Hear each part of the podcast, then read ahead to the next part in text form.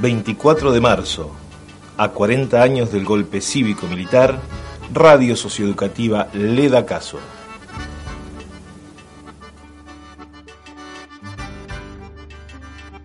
La oruga sobre el pizarrón, Isauro Arancibia, maestro, de Eduardo Rosenbach. Fragmentos. Para imponer el proyecto educativo iniciado el 24 de marzo de 1976, se necesitaba la muerte de un maestro. Para legalizar el desguace de la nación y miles de millones de dólares desaparecidos, se empezó robando a ese mismo maestro un par de zapatos nuevos. Si a las nuevas generaciones debe educárselas en la dignidad, se requiere no poner una bandera de remate sobre los recuerdos.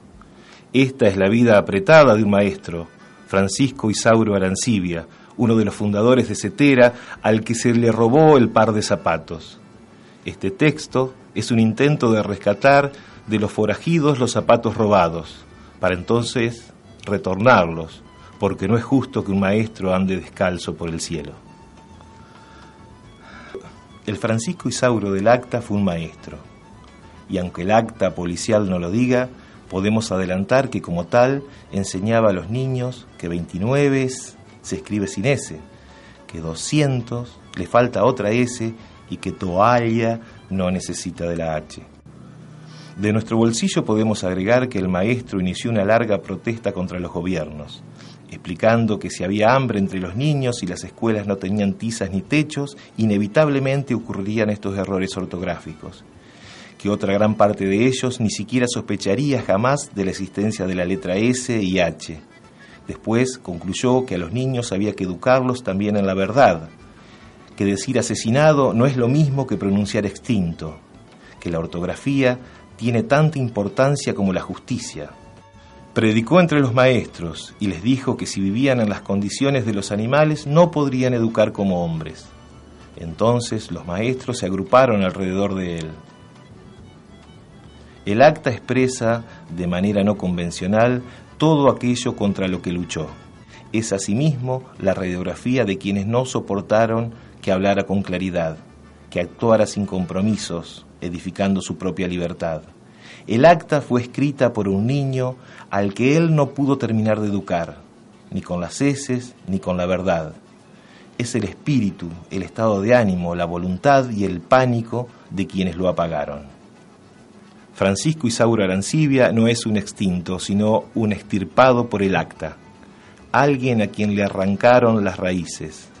Pero no hay planta que no deje semillas para cuando germinen, un orden que hable más sencillo, con menos errores, fórmulas de herencia y muchísima más verdad, vendrá a hacer justicia a esta acta. Hará valer las enmiendas porque eso es legal, y donde dice extinto pondrán la palabra maestro. No hará falta más. Si no supiéramos nada, absolutamente nada del muerto, con estos objetos deberíamos reconstruir su figura. Se trata simplemente de un trabajo arqueológico. No hay automóvil, ni moto, ni bicicleta propia. El hombre tuvo una cama metálica y un colchón del mismo tipo, es decir, antiguos. Dos almohadas, sin S. Tres trajes, tres sacos y un piloto color celeste. El color no va con ningún traje. El hombre no iba a fiestas de gala. De lo contrario, hubiese tenido pilotos al tono con los trajes. Dos roperos de madera, en la época de los placar, indican una habitación antigua.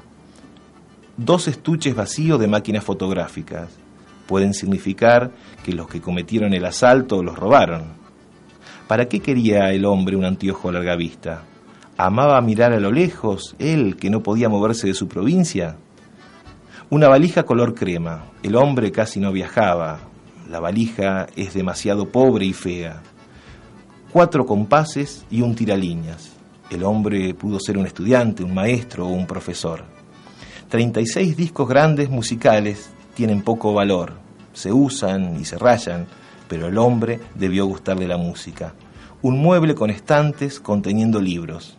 Le satisfacía leer, pero no dice qué cosa lee, no se aproxima a ningún título Al autor del acta le interesa la cantidad, para él no existen calidades. Un libro es cualquier libro.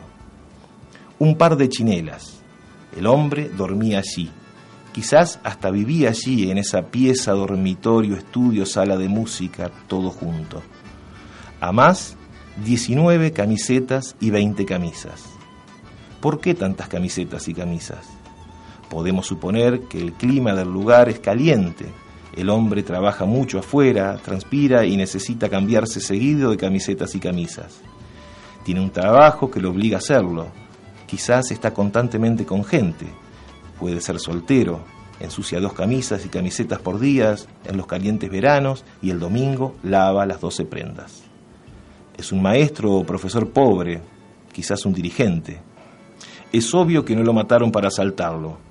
Nada hay que indique que allí hubiese algo de valor. Podemos entonces suponer al revés. Lo mataron porque no tenía nada. Si fuera un dirigente, ello demostraría que no se vendió al poder ni una sola vez. Esto genera odio casi de animales, porque contra hombres así es difícil luchar. Los que así pensaban debieron concluir que un hombre con este inventario es peligro público, un delincuente social, un terrorista. Un hombre así no merece vivir. Y lo mataron. escuchamos fragmentos de un libro llamado La oruga sobre el pizarrón.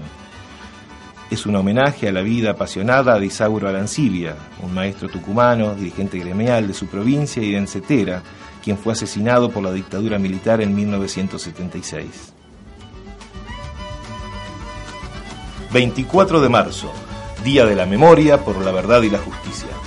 A 40 años del golpe cívico-militar, Radio Socioeducativa Le da Caso Instituto de Formación Docente Continua de Luis Beltrán.